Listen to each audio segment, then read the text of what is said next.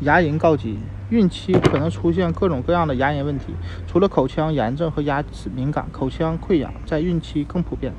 而且牙龈可能会出现一些肿块。如果你发现牙龈上有一个小肿块，刷牙时会出血，应该去检查一下，它可能是化脓性肉芽肿，也叫妊娠瘤，它可能会经常让你觉得不舒服，但完全无害。这种化脓性肉芽肿通常会在产后愈逐渐治愈。但如果你觉得它实在很烦，可以找医生帮你去掉。